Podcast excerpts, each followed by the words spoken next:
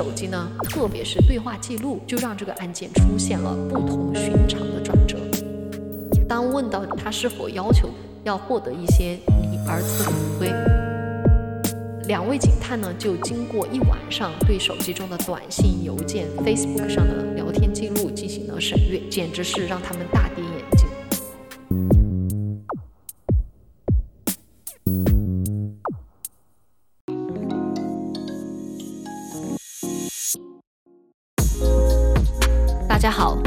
到尼达电台，大家好，我是往哪跑。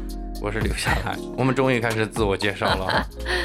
今天我想给大家聊的话题，可以说是由王力宏以一己之力推上互联网热搜。还有王力宏，It's Jane and 力宏，It's feel good to be home，该是英雄到来。啊 其实其实哈，王力宏的离婚丑闻已经过去了很久了。对，呃，不过我那你翻出来干嘛了？嗯，因为我印象中记得当时我看了《环球时报》对这件事的一个报道，里面提到了一个词，什么？叫做 gaslighting，哦，就是煤气灯效应。嗯嗯，所以我今天就想给大家聊聊关于 gaslighting 的一个案件。嗯，当时看《环球时报》的时候，我还记得他把这个词定义为在一段虐恋关系中。虐虐恋，啊，好难念啊，是就是虐待的，很虐的一这个个关系是吧其实其实？这个只是我的翻译，哦，这它原文是说的是 abusive relationship，、哦大概就是有这样好任何一种关系中，嗯。呃，一方对另一方的情感操纵。哦，当然，其实哈，我就想说，煤气灯效应它不一定是发生在情侣关系里边可能存在于其他任何的关系中，比如说亲子关系，或者是你的老板对你也可能进行一个 PUA 或者是精神对对控制。所所以它是 PUA，你因为嗯你刚刚说了对对对对 PUA，，其实差不多吧，都是那种情感操控嘛。哦，我喜欢用一个词嗯，叫做画饼，就是啊我老板就是跟我画饼。可能还是有一点不一样，但是画嗯饼可能是其中的一个方面。嗯，因为王力宏这个事情，呃，煤气灯效应这个词在很长一段时间里面都被大家拿出来讨论。嗯我还记得当时的那个网民很多都在呃讨论这件事情。因为他的老婆李静蕾嘛，他嗯自己是在微博上就解释了这个词的意思，主要大概就是说王力宏用呃错误的、具有误导性的指责来转移公众的注意力，然后王力宏把自己包装成一个受害者，然后来操控网友或者是其他的亲友对李静蕾进行网暴或者是孤立。哦，因为我这个呃事情哈，大瓜一般我是吃二瓜，就是你们把 吃瓜吃了，我吃瓜皮，我就一般是听二手资料，啊，等于说李静蕾她还把这个词拿出来呃，说了一下他就是在那个长篇的微博里边就指责说，哦。呃，王力宏对他长期的进行精神 PUA，、然后来哦。达到了一个控制的效果。哦，怪不得、嗯对。那个好多女性发那个朋友圈那段时间说、哎对说读过书的就是不一样，因为他有晒出来，就是一个心理医生哦。对那个王力宏跟他的关系的一个解释，对，哦，就是 gaslighting，然后他就哦解释了一下哦在微博里边儿。那对于这段婚姻关系的瓜，我们今天就不吃了哈。啊，对，但是对煤气灯效应这个概念，还有它带来的一些真实的后果，啊、我觉得我们聊一聊还是挺有意思的。嗯我先说说煤气灯效应这个词儿哈，嗯它其实是来源于一九四四年的一个电影，电影的名字就叫《煤气灯》哦 （Gaslighting），、哦，等于说这个嗯还是个电影来的，是它是美国的一部犯罪电影。其中的主角你很熟悉，就是我们大家都很熟悉谁，就是那个年代非常著名的女星英格丽·褒曼，好像包曼。对，卡萨布兰卡嘛。I fell in love with you watching Casablanca。Back row at the drive-in show in the liquoring line。我和你坠入爱河，是在看卡萨布兰卡。哇，屁好，这个就不说了。好啊，那么这个英格丽·褒曼呢，她当时饰演的是女主角宝拉，嗯嗯。宝拉，嗯，不是韩宝拉，哦，啊。不是韩宝，我 我差点又开始唱歌了。宝拉呢，我说说大概这个电影的梗概哈，嗯。因为如果有一些就是我们的听众朋友没有看过这个电影的，其实还挺值得去看一看。对，嗯，但是我就大概说里面的一些小细节好了、好啊，就整体的后面的结局我就不剧透。嗯。嗯，宝拉呢，她是在她姑妈被谋杀之后，继承了姑妈的所有遗产，在这之后就遇到了男主角高丽，两个人相爱结婚之后呢，这个高丽就要求宝拉回到伦敦一起生活。呃，所居住的地方就是宝拉的姑妈被谋杀的那个凶宅里边。然后婚后呢，这个家里边就发生了很多奇怪的事，比如其中一个比较经典的一幕，就是每到夜晚的时候，房中的那个煤气灯就会忽明忽暗，然后宝拉就觉得呃很可怕，但是高丽就跟他说，这一切都是你的幻觉，就根本煤气灯没有一闪一灭。又比如说家里哈会经常丢东西。高丽就说这都是宝拉弄丢的，嗯，然后他就跟那个宝拉说自己的手表就是之前莫名其妙的失踪了，最后呢说是在宝拉的皮包里面找到的。又比如说他们两个人去参加一个 party 嘛，嗯，然后高丽很不愿意就是宝拉跟别人接触，就是嫉妒心也比较强。更过分的是，他们两人其实有一个女仆哈，那个女仆叫兰溪。这个高丽其实一直暗暗的跟这个兰溪是保持着不正当关系，所以你能够理解，就是南溪是很看不惯宝拉的。肯定吗？嗯，这个宝拉就肯定就觉得这个南希对自己有意见，就通过他的言行中。他就能够感受到这种敌意，嗯，但是那个高丽就一直说宝拉的精神出了问题，一切都是你的幻想，就是说这就是因为你的精神有问题，所以你就成了有点像那个被迫害妄想症那种感觉。所以呢，我刚刚想跟你说的是，之前所发生的这一切怪事，其实都是高丽他做的，肯定嘛，嗯，然后他就想通过这个各种的手段来让宝拉质疑自己的记忆力。嗯，这种各种各样的心理暗示来，来怀疑自己。对，然后让宝拉就觉得自己确实是精神有问题，不适宜出现在公共场合。那他做这一切的目的，就是为了获取对这个宝拉的监护权，从而来获取这个宝拉姑妈的遗产。啊，他是有这个目的的。那这个忽明忽暗的煤气灯，实际上也是高丽每天晚上搞出来的。啊，所以就经过这个电影之后。煤气灯效应就成为了一个心理战术这样的一个词儿，来到了大众的视野面前，所以就成为了一个心理学的那种术语。对对，它就描述这种通过心理暗示来操纵别人、来自我否定的这种造成别人的自我否定。对。那么我们今天要讲的这个故事呢，就是跟这样的一个心理战术有关。这件事情发生在二零一四年啊，我想说它是轰动了整个美国的一个案件。哦，嗯，呃，事情是怎么样的呢？我们一起来看一下经过哈。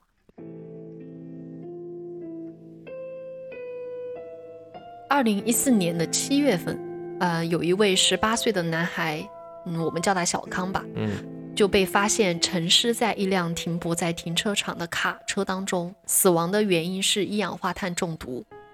警方随后就来到了现场进行勘查。嗯，首先发现现场其实并没有可疑的第三方嫌疑人，呃，也就是说，警方初步怀疑是小康自杀的，哦，就自杀，并不是他杀。那最后跟小康接触的人呢，是他的母亲和弟弟妹妹。嗯，小康的母亲也就回顾了他当天的行为。那天他们两母子其实还很正常的在海滩上散步。天气也很好。据这位母亲后来回忆说，当天还有人在海边放风筝，是一个非常美好的一天。嗯，两个人呢就聊了聊小康的未来，因为小康刚刚获取了一个呃航海的那种执照啊，所以还是对他来说是人生中比较重要的一个里程碑式的证件吧。所以两个人就聊了聊以后小康会怎么来打算，聊聊人生嘛。嗯嗯。随后呢就发生了两件事情。这两件事情，在这位母亲今后的日子再回想起来的话，会觉得非常的后悔。怎么说？第一件事情就是小康在散步的过程当中，曾经去车里边拿手机回复了信息。这个其实操作在母亲当时看来是并没有什么大不了的。对啊。后面回顾呢，这个东西在小康的死亡中是扮演了非常关键的角色。嗯。第二件事情就是两母子呃闲逛完了之后回家了。小康呢，给自己的弟弟妹妹都买了冰淇淋，随后呢，就简单的和母亲告了个别，说自己要去商店，然后就回到了车上。就在之后的几个小时，就发现小康已经死亡了。所以母亲特别后悔的是，如果事情发生的时候，她能够在小康的身边跟他一起去的话，这个悲剧就应该不会发生。所以这位母亲是特别的后悔的。我觉得也不存在吧，他毕竟那么大了，他肯定也想自己去一个地方，不想他妈跟着呀。当时的情况都能够理解，但是你想，如果是你是他的母亲的话，对你当然也会有这样的遗憾。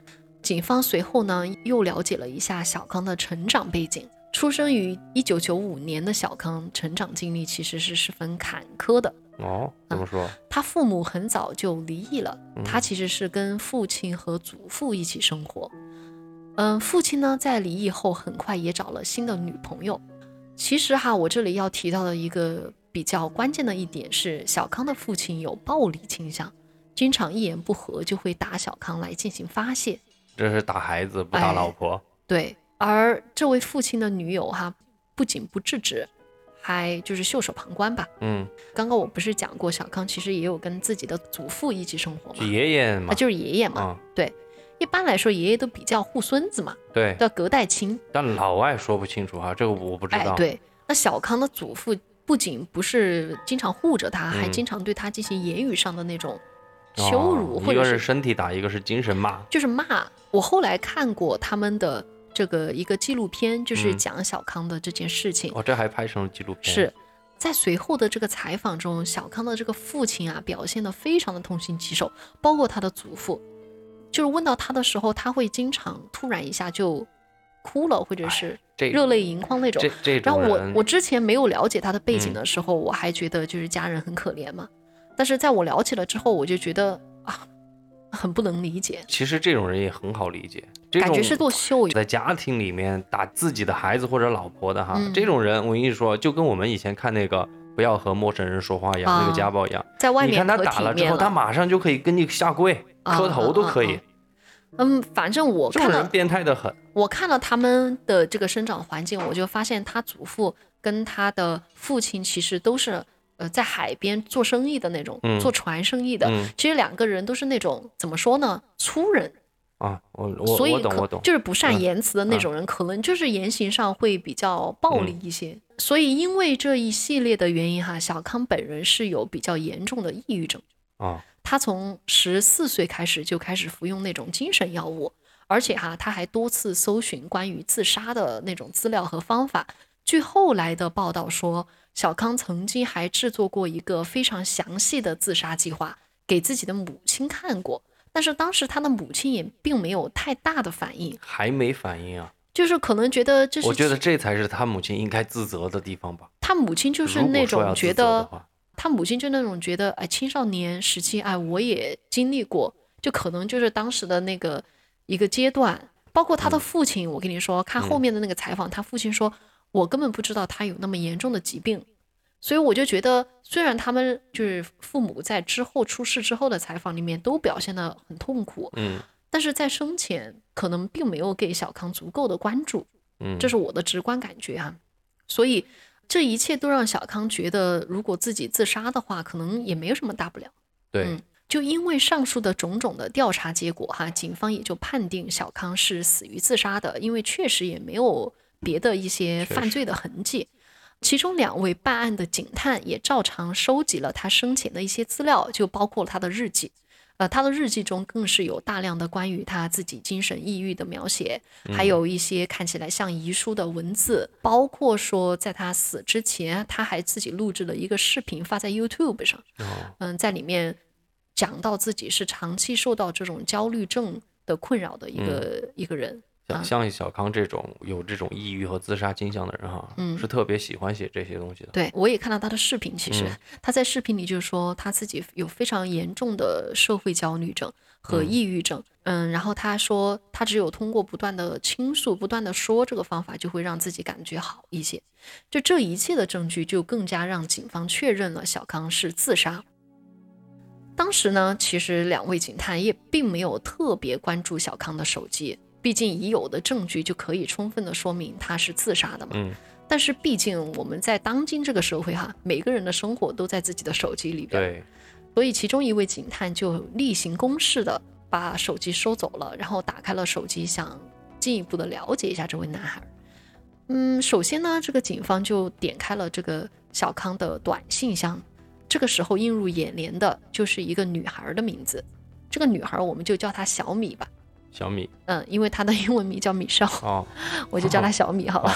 这个手机呢，特别是跟小米的这个对话记录，就让这个案件出现了不同寻常的转折。嗯，怎么说？说明有问题是吧？对还记得我之前跟你说吗？嗯，这个小康是回车里边儿去回了一下这个信息之后，嗯嗯嗯那个东西也是在他后面的这个自杀的行为中起着非常关键的作用。到底怎么回事呢？我之后再给大家来揭晓。首先，我想来聊一聊这个小米究竟是谁。嗯嗯，其实，在二零一二年的某天，也就是小康这个自杀的前两年，他就跟随母亲到佛罗里达州去探亲。在这个过程当中，就经由自己的姑妈介绍认识了小米。其实两个人都是住在波士顿，两家人距离非常近，只有五十六公里。也就是说，如果是开车的话，对美国很近很近，对一个多小时，嗯一个小时左右。都要不到，可能两个人都是跟随家人来这个佛罗里达州探亲的。他们认识之后，很快就聊上了。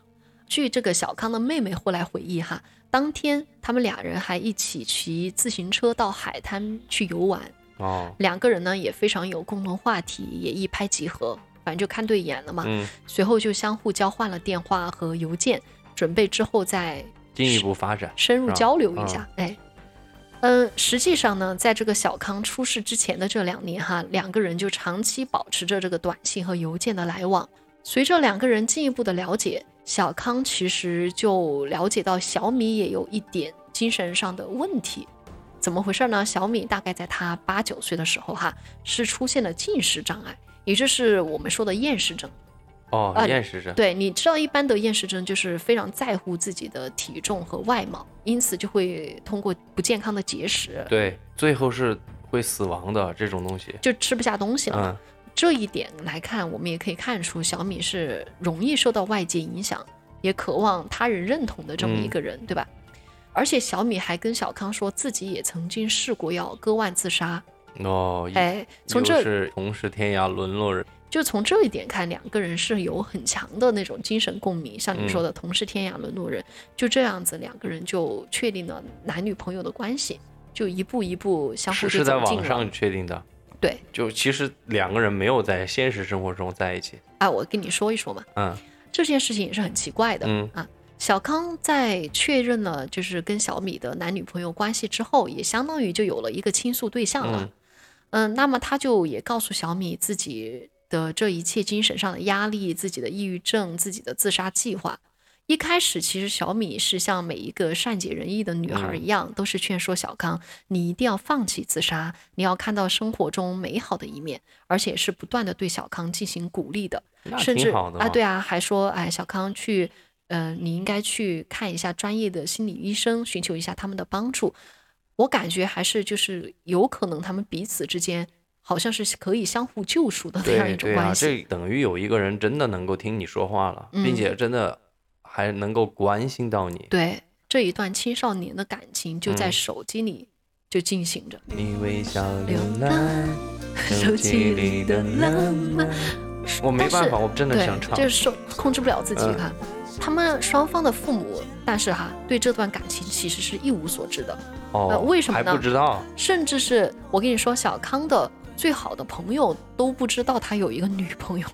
是不是这个女的跟他说的，让他别说？不是不是，就是因为两个人虽然家里边相距很近，只有一个小时的车程，但是他们在整个交往过程中只见了五次面，基本上是靠短信啊，或者是在网上聊天来谈恋爱的语音恋爱，语音恋爱。就这两个人是完全异地没问题的。柏拉图吧，应该是柏拉图式的恋爱。其实其实能理解，就是他们两个，他们两个这种情况确实能够理解。对对，就可能就是相互找一个陪伴、或者是嗯，聊天的对象，所以我们就知道了这个小米其实就是小康的呃没有怎么见过面的女朋友，嗯，对吧？并且家里面人都不是很清楚的啊，一个都不是很女朋友清楚这样嗯的一个女朋友。嗯，小米在得知了这个小康出事的消息了之后，完全就是一个悲伤女友这么一个角色。哦，他首先联系了这个小康的家人，就包括小康的母亲和妹妹。我在这里想呃给大家分享一下他跟小康的家里人聊天的这个记录。他有发送给小康的妹妹这样一条短信：“亲爱的，如果你需要的话，可以找我聊聊，愿意做一切事情来帮助你和你的家人度过难关。”就很 nice，对吧？对是很 nice，但是你讲到这儿，我我始终有个疑惑，为什么他总是发短信，他不打电话是吧？嗯，也也有打电话嘛。哦，嗯，你先听我说嘛。嗯他也给这个小康的母亲发过这样的一条短信，就是，请您节哀，小康对我来说也很重要，他也一定很高兴自己被那么多人爱着。这是我的翻译哈，但大概意思就是说的这样一回事儿你需要我口译一下吗？啊。你不用了，不用了吧？那小康的母亲，你想，如果你收到就是自称是自己儿子的女朋友给你发来这样的消息，你也觉得他其实见过面的嘛，两两个人，啊，你觉得她是一个很漂亮、很有同情心这么一个女孩，对吧？对，小康的母亲甚至还回复过这个小米说：“哎，小康真幸运，有你出现在他的生命当中。嗯，所以你可以看到哈，就是在这个小康去世之后，小米就是以一个非常悲伤的女友的角色出现在了小康家人的面前。但是呢，这个事情后来就变得有一点奇怪了。为啥呢？当得知这个小康的骨灰会被进行海葬的时候，这个小米还给小康的父亲发送了这样的一条讯息，说：“我理解你可能不愿意这样做，但是我能不能保留一点点小康的骨灰？如果您不愿意，我也完全理解的。”就是看起来好像是很很通情达理，说话很得体，我对非常得体，对吧？真的，他的英文的我觉得对他英文的原文也是就是很得体的，字功夫应该很厉害，对对这个对对，都是用的苦啾嗯，那种。这些短信无一不体现出小米对小康真的是有深深的爱意，嗯，而且也表达着她是一个很善解人意、很体贴这样一个女孩儿。当然，除了最后一个，就是要收藏一点小康的骨灰，让人还是觉得有点毛骨悚然啊，很奇怪，有点过了，对吧？有点过了，怎么说奇可能有点奇怪，因为我后面看了就是他们的那个审判现场。嗯，嗯，当问到这个小康的母亲，就是说他是否要求过、小米是否要求过要获得一些你儿子的骨灰，他说是。而当时知道这个消息之后，他只是觉得有一点奇怪，哦，就正常人都会觉得有一点点奇怪的吧，就有点过了，关心过头了。反正也没有什么，但是你要说着也有点奇怪，对对对，啊也不是大事儿，不、呃问题不大。但是小康的家人哈，万万没想到，其实哈，在自己儿子的手机里，小米发给小康的短信，却是揭示着小米截然不同的另一个面孔。怎么了？警察为什么会觉得这个小康手机里面的短信引起他们的注意？嗯，原因就是他看到了小米跟小康的这样的一个对话。我来给大家读一下啊。啊，小米先说：“你现在就要行动了吗？”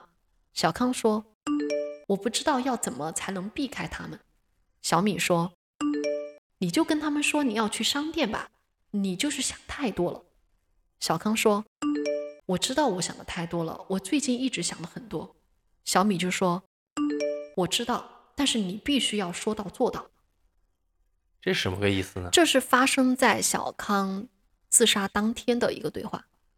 哦，小米一直在让小康，你一定要行动，你必须要按照你自己的计划去实施。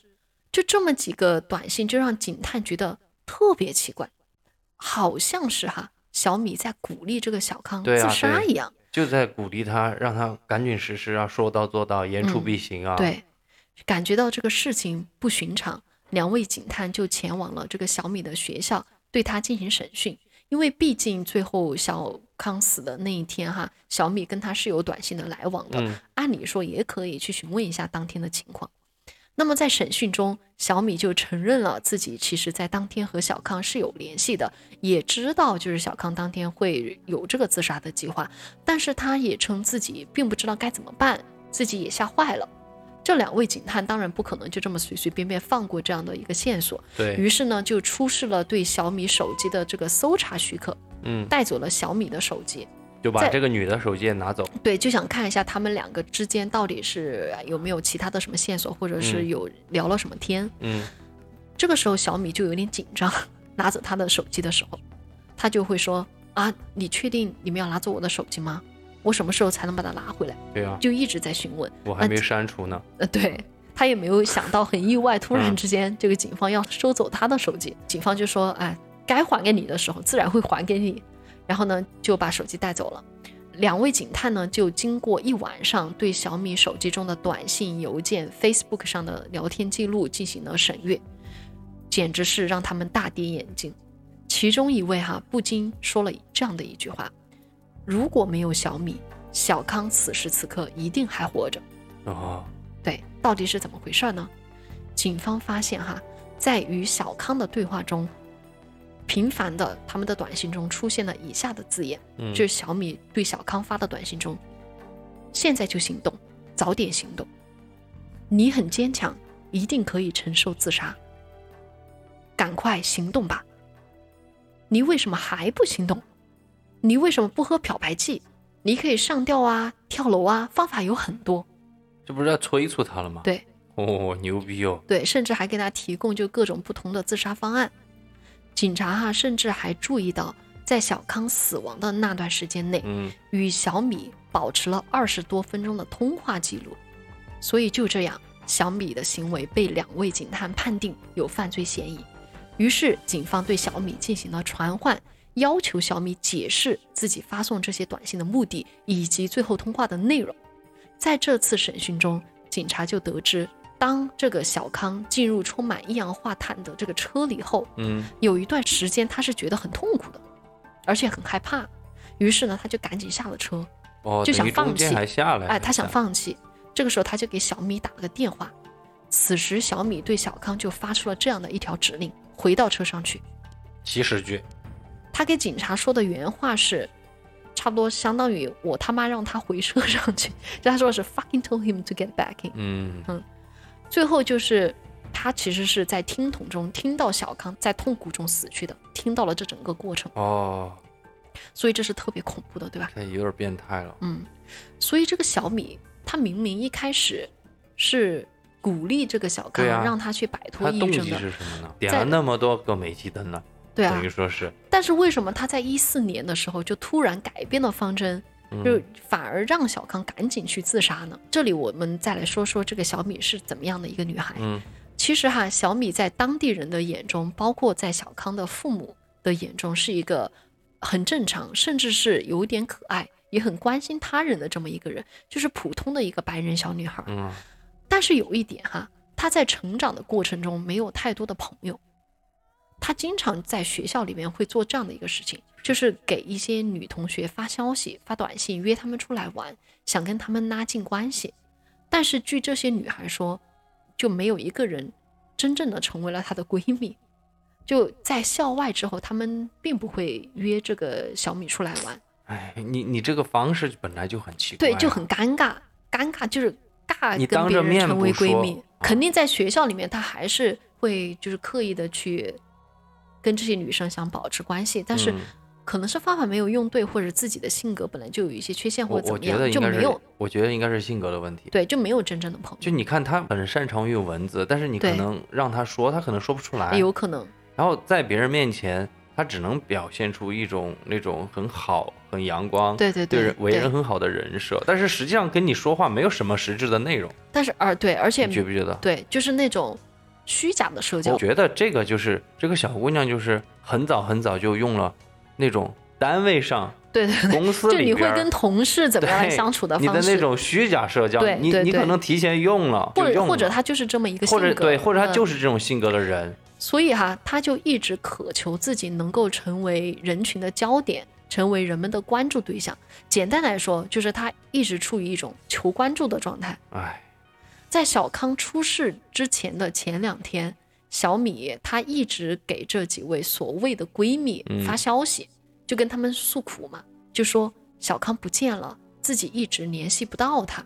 然后闺蜜们都安慰她，你不要太过于担心，甚至还劝她报警。她就告诉闺蜜，呃，自己已经报警了，但是警察还没有找到小康，自己真的非常的焦急。这个是不是？我觉得还有点人格分裂的感觉。对，演戏，是吧？而在这个过程中呢，当然小米就成功获得了这几位闺蜜的注意啊哈、她就爽了嘛。啊。但是实际上，我们知道，在整个过程当中，其实小米不仅一直和小康保持着联系，嗯还一直在询问那个小康自杀的进度。对呀、这就为什么我说这是人格分裂嘛。对其实你本来就是跟这个男你的男朋友在聊天，嗯但你却又跟另外一拨人，你的闺蜜就说装作他不在了，对渴求别人的关注啊，渴求别人的同情。啊当小康死亡的消息传出来之后，小米又再次发信息给闺蜜，她怎么说呢？她说：“这一切都是我的错，我本来可以拯救小康，我却嗯没有做到。我当时是接到了小康的电话的，电话中小康一直很痛苦，我一直想救他，一直在呼唤他的名字，却没有收到他的回答。你看这就又博得别人的同情，对就又博感觉得了关注，对，就感觉好像是自己亲身经历了小康的死亡，却没能挽救别人的生命，那种很痛心疾首的感觉。就听到这些，你想，闺蜜们肯定都纷纷安慰她，告诉她说：“哎，你不要责怪你自己。”就这样，小米就成为了闺蜜们关心的焦点。哎，所以啊，说到底就是她用了一条生命来换取了这几个闺蜜对她的关注，对，这还没完。还没完，嗯，嗯在小康出事的第二天，小米就主动发消息给各位闺蜜，约她们出来玩，说自己想散散心，能不能帮助自己转移一下注意力？这次肯定就成功了嘛，肯定，对，当然，嗯，她其实很多人都主动去拜访她，去找她，就是想安慰她。与此同时，哈，她也在那个 Facebook 上嗯，发了很多条推文来哦纪念这个小康，就比如说发的是“我永远爱你，小康”，嗯你现在可以自由飞翔了，我的天使。最艰难的两个字就是再见，我会永远想念你，我的天使。就这样，My angel。，你看吧，这个粉丝量涨了不少吧？对，那这个时候呢，人们就是他的同学啊，或者他们当地的那些人都开始给他发消息留言，想让他忘掉悲痛，他就终于也成为了一个就是自己渴望成为的那种重要的人。我说到这儿哈，我又想说一下这个从众的心理啊，嗯，这就是为什么每次哈微博上的那种热点的吃瓜的消息，嗯我每次都会之后一段时间去了解它，就是因为我真不知道真相是什么。那个小米呢，还以悼念小康为由哈，组织了一场棒球邀邀请赛。嗯，老美最喜欢搞这种所谓的慈善、呃，对，就是慈慈善的那种公益的活动。啊这些，嗯，但是比较奇葩的一点是，比赛的地点是在小米的居住地，不是小康的家乡。然后，当小康的最好的朋友，不是说他有一个男生的朋友吗？嗯以前嗯之前一直不知道这个小米的存在，但是当他的这位好朋友得知了这个棒球赛的消息的时候，就请求小米。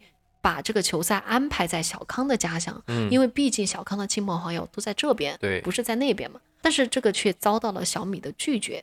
同时，小米还给这位朋友发了一条消息，也是原话哈，嗯就是说，你该不会是要把我的想法归功于你自己吧，归于你自己的功劳吧你？看这句话就出卖了嘛，对，一切都说明一切的问就是很问题都很不成熟的一个、嗯一个一个一个短信。他要的根本就不是，哎，对吧？在自己的这个球赛获得了热度之后，小米还给自己的闺蜜发消息说：“你有没有看我组织的那个棒球邀请赛？现在我在网上已经很有名了哟，哈哈，这种之类的。”在那个球赛当中，后面也留下了当天的很多照片。嗯照片里面的小米表现得非常开心，嗯，各种跟朋友进行自拍啊、合照啊，就成为了人群的焦点。你知道吗？那这些朋友有病啊！你是参加一个人死了的纪念赛，你你们那么欢乐干嘛了？他们其实也不认识小康嘛，虽然这是一个悼念朋友的纪念赛，可能我是很不爽，他很高兴的拍啊那么多照吧。对嗯所以呢，嗯，我们就可以看到哈，其实在这一切的这个证据都说明，就是小米他之所以会鼓励这个小康赶紧去死，原因就是因为只有小康真正的死了，他的谎言才不会被拆穿，然后他才会真正成为人们关注的焦点。对，我觉得第二个原因是最重要的。对，而且哈，在他就是被提取去审判的这个过程中，他还去，他还有哦、因为我看到这个审判的过程嘛，啊，嗯，他知道外面会有很多的记者会拍他，嗯，他整个人还就是打扮了，然后并且呃就是化了妆，更更更搞笑的是，还在笑？不，他也不是笑，就是嗯感觉、给给我的感觉像明星出街，哎，你说的这个是不是他那个小米哈？嗯，是不是一个亚裔长不是不不是不是那个，不是我以为是那个。不是啊，那他是那个，嗯、他他还而且还有一个细节，我觉得特别搞笑，你知道什么？嗯他还把自己的这个皮肤，就是那个应该怎么说，就是 tanned，就是专门去那个晒黑了，你懂吗？对对对，就是古天乐那 种。对他专门把自己的皮肤啊专门去进行了一个管理，就是你知道西方他们比较崇尚那种健康小对嘛，麦色白人嘛，白人更更想把自己晒黑一点点。他他就专门去那种工作室去，还把自己的皮肤管理了一下，然后就是出现在大众的面哎，前。这真的就是是那个精神上的疾病了，我觉得。可能就是一个心理不健全，我只能这么说。嗯而小康呢，就成为了他整场生死游戏中的一枚棋子而已。对呀、所以我们很难想象哈，这样的一位女孩，她会用言语来操控别人的生死。而在律师呢传唤了这个小米所谓的闺蜜们，拿出了这个小米在手机中所有的聊天记录之后，呃，小米为了获取关注而情绪操控他人的事情，就在美国得到了广泛的关注。当时也引发了小米这个行为是否真的涉及犯罪，关于这个的一个争论。我觉得应该是涉及犯罪，但是怎么判，其实嗯我比较关注的是，这个小米的律师哈，他的辩护律师嗯其实是觉得，嗯，这样的远程操控、语言嗯的操控不应该是一种犯罪的行为。原因是因为第一，就撇开道德不谈哈，嗯因为我们知道这个法律是道德的，律法律，道德是道德。对，不，嗯法律是道德的最低线、最底、最底对线，吧对对？对，所以我们撇开道德不谈哈，嗯这个律师就说，这个他所在的州是没有任何一项法律认定鼓励自杀的行为是犯罪行为。啊，第二个原因就是，呃，他觉得小康是完全可以挂断电话或者是不理小米的这个短信的。这个小米的远程指控，如果说不是受害者本身想要自杀的话，其实并没有任何实际的作用。这是他的第二点。第三点，你知道，这个美国他一定会扯到一个东西，就是言论自由。他就说，如果说言语鼓励自杀也是犯罪的话，那么一定会阻碍人的言论自由，就是以后的普通人不敢轻易涉及到这个自杀这个话题我我就不想，我就不想展开来说美国啊，人这个就不种傻逼的这个就不说了啊，这个就不说了。你的嗯权利自由不能建立在另外一个人的生命之上，当然，对吧？嗯，他的意思就是说，如果这个判了之后，其他的人如果没有这个恶意的话，也也不敢再在公共场合去聊这个事情。嗯而且这个大概就这这个意思个律师，说实话，他的逻辑也也站不住脚。比方他的第二点，嗯，那你只看结果，我们很多东西只看结果，只看行为，最终导致的结果，那是谁一直鼓励他？你杀呀，你自己杀呀，怎么不死啊？今天差不多了，今天好日子啊，你去死啊！所以争论的焦点其实就在于语言的操纵是不是可以判定为犯罪。对这个我比较嗯想知道，嗯，结果所以这个法庭内外都对小米究竟有没有犯罪进行了探讨，就嗯非常热烈的探讨。嗯最后呢，法院认为小米是存在持续性施压、胁嗯迫、瓦解受害人意志，包括最后在受害人想要脱离自杀环境，却要求其回到车上等等这些行为的，最终是判处小米为不自觉的过失杀人。不是故意的嘛，就过失杀人，但他嗯自己没有意识到这是一种过失杀人的行为，嗯，最后是判监禁十五个月。对我我估计都不会有多久，这种绝对是三年以内。对所以，正如很多的网友所说，哈，这个女孩儿一方面在男孩的生活当中扮演着女神的角色，嗯一，方面又操纵了这个男孩本来就很脆弱的神经。对，啊，他确实获取了自己想要的关注。对对对我看很多网友说，现在所有人都知道了，你就是一个恶魔。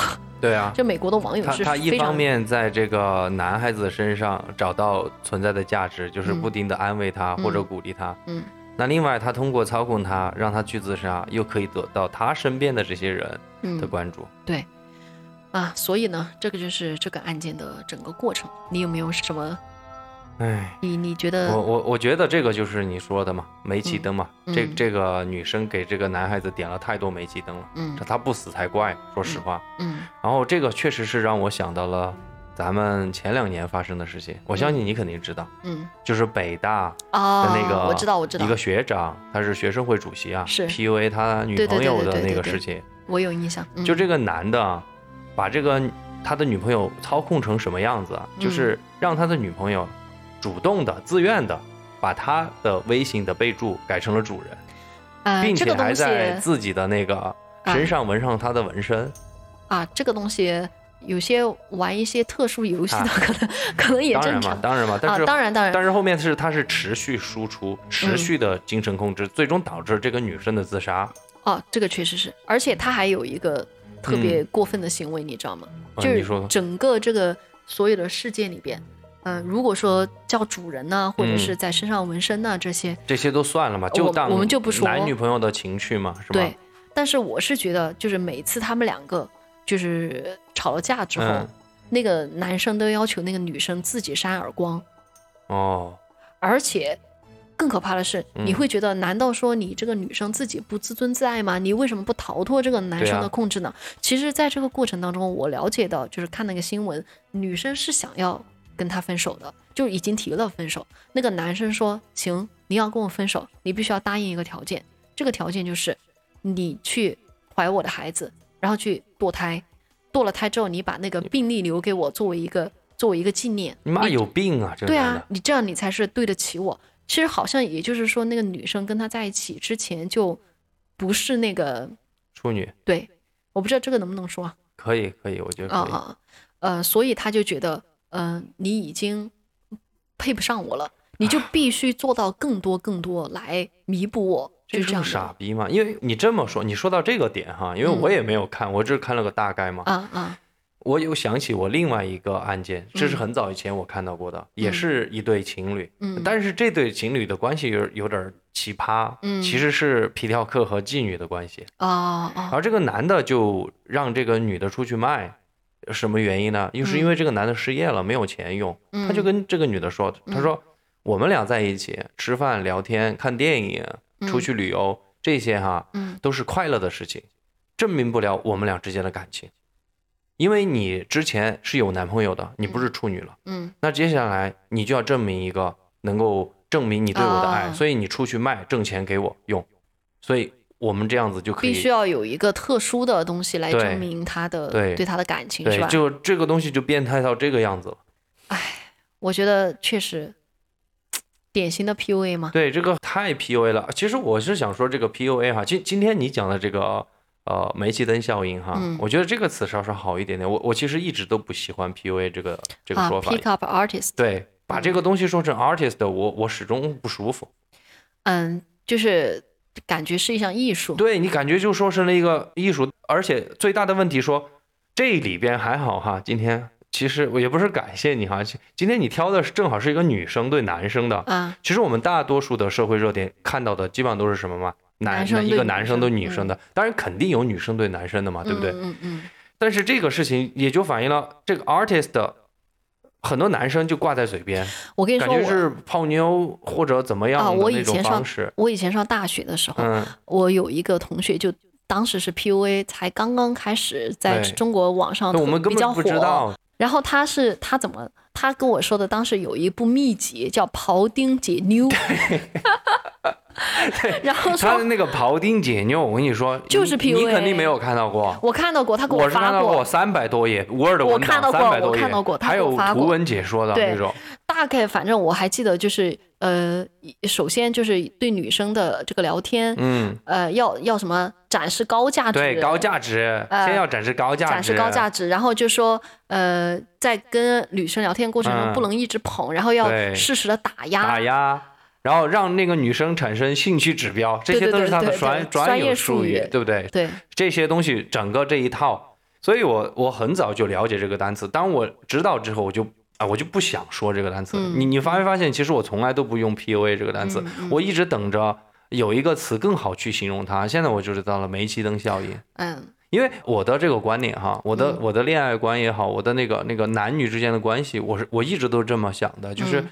我是受一个以前小时候看的一个电视广告的一个台词，就是嗯有实力当然有魅力，男孩子女孩子，你只有自己提高了，有实力了，你当然会吸引到比较不错的男生或者女生。啊，就不需要你去采取这样的需要去采取这种巧，，当你采取这种技巧的时候，你的目的到底是什么，那就说不清楚了。尤其是在咱们现在这个相对来说比较开放的，开放的社会，而且确实是那个庖丁解妞或者是嗯 PUA 的这个嗯。结果，很多其实就是女孩子的一些不雅的视频对。被放到这个网上去，这是没有出人命嘛？出人命的毕竟是少那个极少数的事件，嗯。那没有出人命的，啊，对我你的意思就是说，女孩子被 PUA 之后，可能是由于就是害怕被荡妇羞辱，也不好意思对把自己遭遇了这些事情嗯。给公开在网上，嗯。所以就只能自己默默的去承受这些对后果，对，对吧？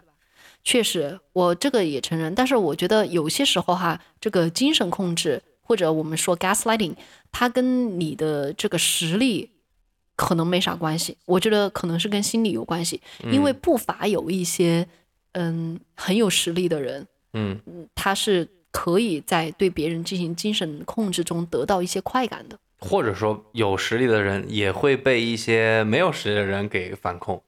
这个就不清楚了我觉得啊，我觉得得我觉得前者的可能性更大一些。嗯，当然，如果两者是你情我愿的哈，这不在我们的去去评价的范围当中。你你情我愿就不存在 PUA 了嘛，嗯，对不对？我的意思是说，有些人他愿意就是在某些特定的情况下被操纵、那个被情感操纵啊，或者什么的，这个这个没什么嘛。嗯我们不说这个了。但是就是如果说除此之外的其他的一些情况，就是如果其中是单方面的嗯对一个人进行情感操纵，让你不断的去怀疑自己，你产生精神上的痛苦的时候，嗯，你就需要注意，这是一段不不健康的关系。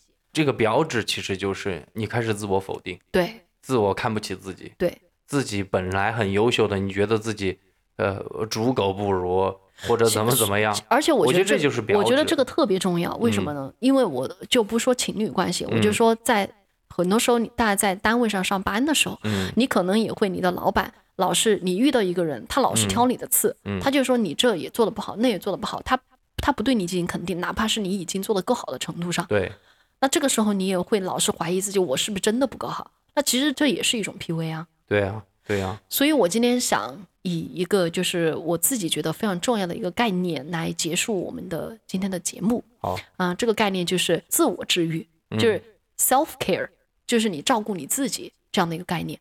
我觉得这个特别特别的重要，因为在现实生活中，其实我们常常是比较在意别人的感受，嗯以及别人对我们的看法。嗯很多时候我们忽略了我们自己到底觉得开不开心。对所以我觉得，嗯，照顾自己自的身体和精神是同样重要的，甚至比你要去照顾别人对你的看法更重要。对因为每个人哈都有一个临界点，你知道吗？对对，就是比如说外界对你的这个压力太大了，你承嗯受不了了的一个点，过了那个点之后，你可能就会出现一些不健康的征兆。比如嗯说我自己，当我发现就是我连续几天失眠，就睡眠不好的时候，心里老是想着某件事情的时候，那可能我就觉得我自己是到了一个临界点。对嗯，这个时候其实就是你自己找到一个适合自己的呃 self care 的一个方式来治愈自己。比如说对我来说，我觉得有用的就是嗯放下手里的一切事情，哎，做不完就做不完呀。嗯我听听音乐或者看场电影，我出去旅旅游，还有就是和和朋友一起和和朋玩，友一起我我觉得这个是最 治愈的。那那个那个你知道有一个嗯专业的这个说法叫 social self self care。哦，嗯，因为就是自我治愈，它是有不同的方面的，包括你的精神、身体、社交，以及以及等等其他的一些方面。哦，嗯，所以。对，所以你可以从各个方面去找到一个适合自己的方式，然后来满血复活。嗯，所以我就是希望每一个人哈，大家都能找到自己的一个行为的规律，对你发现自己的那个临界点，然后找到对自己有效的一个治愈的方式，从各个方面去照顾好自己。对，这个不是说嗯我们必须要每天正能量满满哈，不是不是满满的正能量三，行五身，不是哎，不不是那个意思。嗯重点其实是了解自己情绪，然后允许自己的失败，找到方法去治愈，就嗯接受自己。对先修身，就是先修身，先了解自己，对，你知道自己是怎么回事，而且也没有那么复杂，啊就是你很清楚的知知道什么东西会让你快乐，对。然后你也很清楚的知道什么时间点你其实是感到有点不快乐了，对。然后你可以去放下手上的事情，去做让自己快乐的事，情，这个是很重要的。快乐，你做什对么会快乐，你吃什么会快乐，对啊，嗯。所以呢，就希望我们的听众都能够发现对自己有效的自我治愈的小技巧，然后每天都能够嗯开开心心开心，就是嗯，即便是不开心，也允许自己不开心，然后找到一个可以治愈的方式。嗯嗯，那今天的节目就到这儿，行，今天就到这儿嘛，好，各位拜拜，那下期见，拜拜下期。见。